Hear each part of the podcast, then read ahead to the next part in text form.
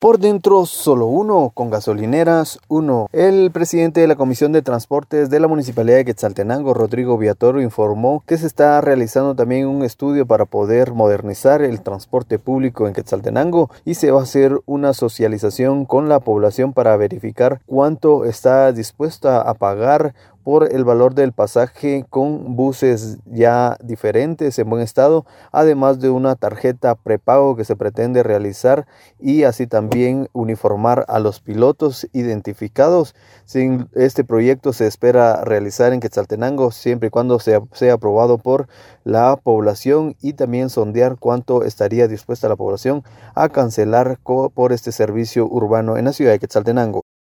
tanto para fijar cuál sería el precio justo en este momento, como para fijar cuál sería el precio que la población estaría dispuesta a pagar por buses nuevos, con pilotos eh, uniformados, que ya no trabajen por cuotas, sino por salario, con un sistema prepago de cobro, con internet, wifi gratis en las unidades, un sistema totalmente diferente. Entonces queremos que la misma población, con eh, todos los estudios técnicos, se fije cuál sería el precio justo a pagar en estos momentos con las unidades que se cuentan y cuál sería el precio justo a pagar con unidades nuevas y con un sistema moderno. De esa nueva forma de poder eh, tener el transporte, ¿eso sería manejado por la municipalidad o se daría paso a empresas privadas? Eh, se daría paso a las empresas privadas o a las empresas que estén dispuestas a avanzar hacia la modernización que estén trabajando actualmente. Según indicó Rodrigo Villatoro, presidente de la Comisión de Transporte, se va a realizar una mesa técnica y social donde se van a estar involucrados los diferentes COCO de las cámaras de comercio y así también también las universidades